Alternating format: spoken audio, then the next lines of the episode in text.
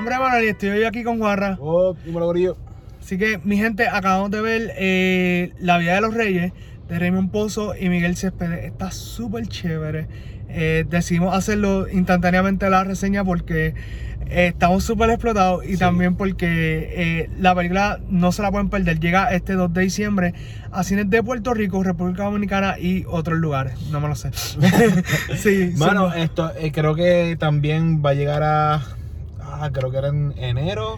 En enero, a Panamá y Estados Unidos. exacto, sí. Y va a llegar a una, a una plataforma de streaming en marzo, que no sabemos cuál es. Hasta el Exacto, momento. pero va a ser de Estados Unidos la plataforma. So, nada, realmente la película de la vida de los reyes es un peliculón, nos muestra la vida Claro. de ellos desde el principio, totalmente. Y cómo fue evolucionando su carrera como su amistad.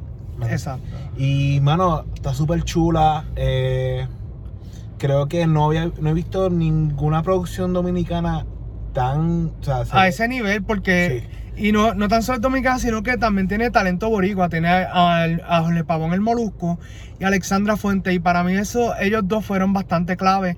Además de que los personajes que le tocan son muy importantes en la película. Totalmente. pero que también ellos le añadieron un toque especial a, a este filme y realmente considero que es el mejor filme que han hecho tanto Raymond Pozo como Miguel Céspedes juntos, como también de las producciones que están saliendo de República Dominicana, probablemente está en mi top 5. ¿Qué tú crees, Juan Ra?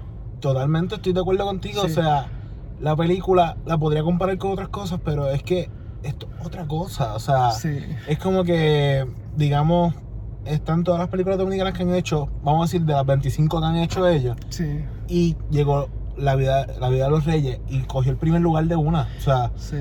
de verdad, o sea, la cinematografía está, se ve muy bien. Excelente, hay que darle gracias a Frank Peroso, que es el director, pero también se encargó de la cinematografía, se ve espectacular.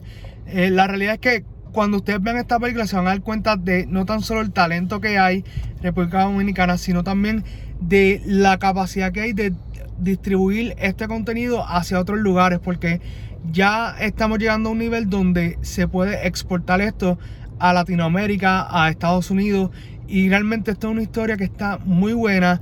Como mismo dicen en la película, todo lo que está ahí sí pasó, y los mismos actores dan fe de eso. Así que eh, de verdad está excelente. Eh, aprovechen, lleven a toda su familia.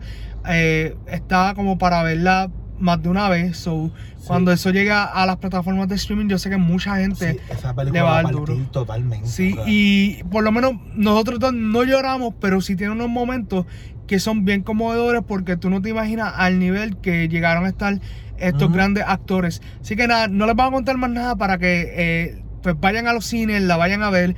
Eh, me acordé que también eh, Virgin Islands va a estar disponible desde el 2 de diciembre, así que eso fue un delay como de dos minutos. Nada, pero mi gente, eh, vamos a la puntuación. Para mí esta película yo creo que es un fácilmente como un 8 de 10. ¿Qué tú crees, Juanra? Totalmente, o sea, puedo darle un 8, puedo darle un 8.5. Exacto. Eh, por- It's that good. Sí, es muy buena, o sea, Sí. puedo repetirla. Hay películas que Sí, dominicanas que son muy buenas, pero es como para verla una vez. claro. ¿Entiendes? Volviendo, mi gente, esto la pueden ver más de una vez. Yo de verdad, sinceramente, quiero volver a verla.